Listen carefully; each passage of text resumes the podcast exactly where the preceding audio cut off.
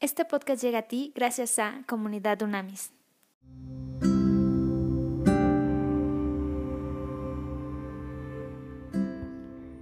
Romanos 14 nos dice en la escritura, reciban al que es débil en la fe, pero no para entrar en discusiones. Algunos creen que está permitido comer de todo, pero hay otros que son débiles y que solo comen legumbres. El que come de todo no debe menospreciar al que no come ciertas cosas, y el que no come de todo no debe juzgar al que come, porque Dios lo ha aceptado. ¿Quién eres tú para juzgar al criado ajeno? Si éste se mantiene firme o cae es un asunto de su propio amo, pero se mantendrá firme porque el Señor es poderoso para mantenerlo así. Algunos creen que ciertos días son más importantes que otros. Otros consideran que todos los días son iguales. Cada uno está plenamente convencido de su propio pensamiento. El que da importancia a ciertos días lo hace para el Señor y el que no les da importancia también lo hace para el Señor. El que come para el Señor come, porque da gracias a Dios, y el que deja de comer lo hace para el Señor y también da gracias a Dios. Y es que nadie vive para sí, ni nadie muere para sí.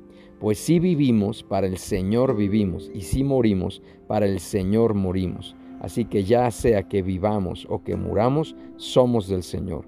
Porque para esto mismo Cristo murió y resucitó, para ser Señor de los vivos y de los muertos. Así que tú, ¿por qué juzgas a tu hermano? O tú también, ¿por qué menosprecias a tu hermano? Todos tendremos que comparecer ante el tribunal de Cristo. Escrito está, vivo yo, dice el Señor, que ante mí se doblará toda rodilla y toda lengua confesará a Dios. Así que cada uno de nosotros tendrá que rendir cuentas a Dios de sí mismo. Por tanto, no sigamos juzgándonos unos a otros, más bien propongámonos no poner tropiezo al hermano ni hacerlo caer. Yo sé y confío en el Señor Jesús que nada es impuro en sí mismo, pero si alguien piensa que algo es impuro, lo es para él. Pero si tu hermano se siente agraviado por causa de lo que comes, entonces tu conducta ya no refleja el amor. No hagas que por causa de tu comida se pierda aquel por quien Cristo murió. No permitan que se hable mal del bien que ustedes hacen, porque el reino de Dios no es cuestión de comida ni de bebida, sino de justicia, paz y gozo en el Espíritu Santo.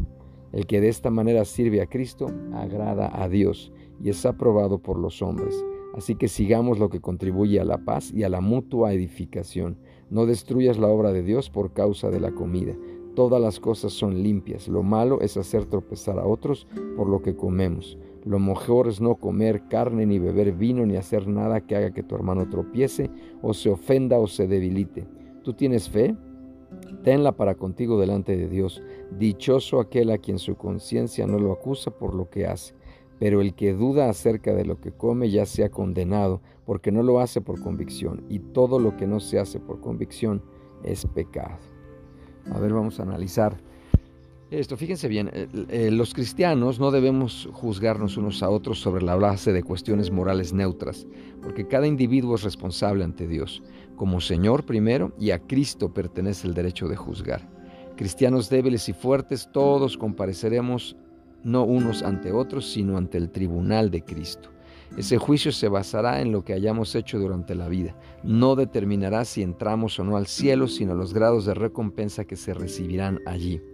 Pablo dirige este consejo fundamentalmente a los cristianos maduros, urgiéndolos a practicar continencia y ejercer su libertad sin ofender a otros. Las y los cristianos pueden comer todos los alimentos sin tener que seguir las leyes dietéticas del Antiguo Testamento. Las prohibiciones dietéticas son relativamente triviales y su cumplimiento no es esencial para el reino de Dios. Mucho más importante es el fruto del Espíritu Santo que nosotros damos a lo largo y a través de nuestra vida diaria. La fe es aquí la propia convicción de que se está libre de escrúpulos innecesarios. No se debe, sin embargo, ejercer descuidadamente la libertad ante los débiles en la fe o los niños en la fe, los inmaduros en la fe. Esto es muy importante. Sale, vamos a orar. Para el nombre de Jesús te damos gracias, Señor, porque te damos gracias porque tú siempre nos guías. Te pedimos que en toda decisión que tomemos, tú nos des sabiduría siempre para hacer todo lo correcto y que sea conforme a tu perfecta voluntad.